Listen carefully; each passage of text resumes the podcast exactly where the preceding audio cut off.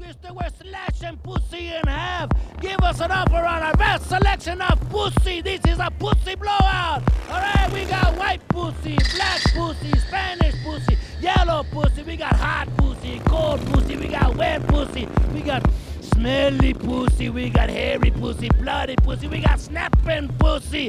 We got silk pussy, velvet pussy, Naugahyde pussy. We even got horse pussy, dog pussy. Chicken pussy, come on, you want pussy? Come on in, pussy lovers. If we don't got it, you don't want it. Come on in, pussy lovers.